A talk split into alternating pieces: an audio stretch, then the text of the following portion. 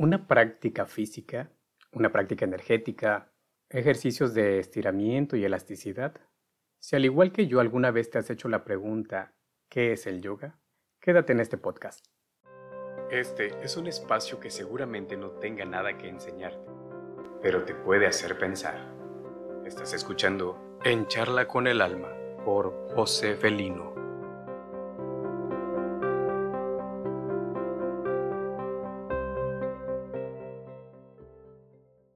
Soy José Felino y te quiero dar la bienvenida a esta charla con el alma. En algún momento de mi vida leí o escuché en alguna parte la definición de yoga como la tecnología de la conciencia. Interesante descripción, ¿que no? Para mí lo parece. Y es que la definición de tecnología abarca mucho más que la idea de un instrumento o artefacto electrónico. Tecnología se define como conjunto de teorías y de técnicas que permiten el aprovechamiento práctico del conocimiento científico. Otra definición es un tratado de los términos técnicos, lenguaje propio de una ciencia o de un arte. Entonces, partiendo de este concepto, yoga es una tecnología que a través de sus diferentes instrumentos, teorías, filosofía y técnicas nos lleva como resultado al despertar de la conciencia en los diferentes planos como el físico, mental y el plano espiritual. Pero, ¿en qué consiste el yoga?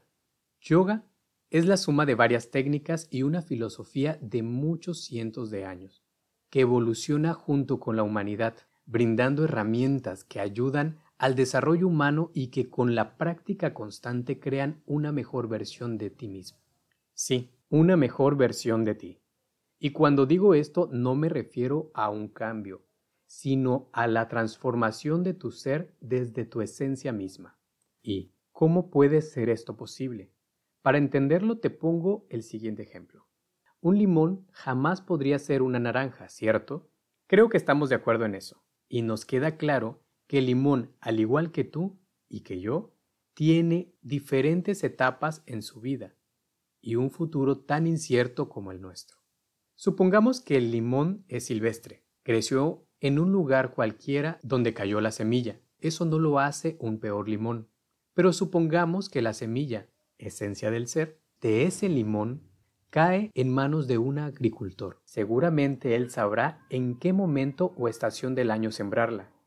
Seguramente también la abonará, le pondrá el agua necesaria, no más ni menos velará por esa semilla hasta que se convierta en un árbol que dé frutos, cuidará de él, evitando que las plagas lo dañen y cosechará su fruto en el momento indicado. Estoy bien seguro que el agricultor no cosechará una naranja o una toronja solo por haber tenido todo ese cuidado, porque su esencia era la de un limón, y muy probablemente ese limón será muy bien aprovechado como cualquier fruto bien cultivado. En cuanto al primer ejemplo, es muy probable que también haya crecido, pero habrá tenido mucha maleza alrededor, probablemente se haya infestado de plagas, que no permitieron su crecimiento y también es muy probable que su fruto no sea tan bueno y que no haya sido aprovechado y hasta posiblemente haya sido desperdiciado. De la misma forma es el yoga en nuestra vida. La diferencia es que no hay un agricultor externo. Todo el trabajo del abono, el riego, limpiar la maleza y cuidar de las plagas nos corresponde a cada uno de nosotros como seres pensantes, tomando en cuenta que somos en esencia capaz de dar frutos magníficos. Las disciplinas que el yoga ofrece semejan en gran parte el cultivo de limón, las asana o práctica física que fortalecen nuestro cuerpo, órganos y diferentes sistemas. La meditación que ayuda a cultivar una mente serena, coherente, que estimula la conciencia universal, física, mental y espiritual. El pranayama o prácticas de respiración que nutren nuestro cuerpo a través del oxígeno los satkarmas o purificaciones que ayudan a limpiar nuestro cuerpo, así como a quitar la maleza que rodea el árbol de limón. Con el paso del tiempo, sin darnos cuenta, nuestro ser entero brota, florece y da frutos tras la disciplina constante en la práctica de esta maravillosa filosofía y estilo de vida.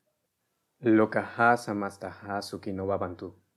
Deseo que todos los seres en todos los planos sean libres y felices, que mi vida, mis palabras y mis acciones contribuyan a su libertad. Si consideras que este podcast ha sido de utilidad para ti en algún sentido, te invito a que te suscribas al canal donde lo has escuchado, que le des like, que lo compartas en tus redes sociales con tus familiares y amigos, y a seguir de cerca los siguientes audios que encontrarás en este podcast. De esta forma, contribuyes a que muchas otras personas, al igual que tú, puedan encontrar experiencias que sean de utilidad para su vida. Encuéntrame en Instagram y en Facebook como arroba jfelinoyoga.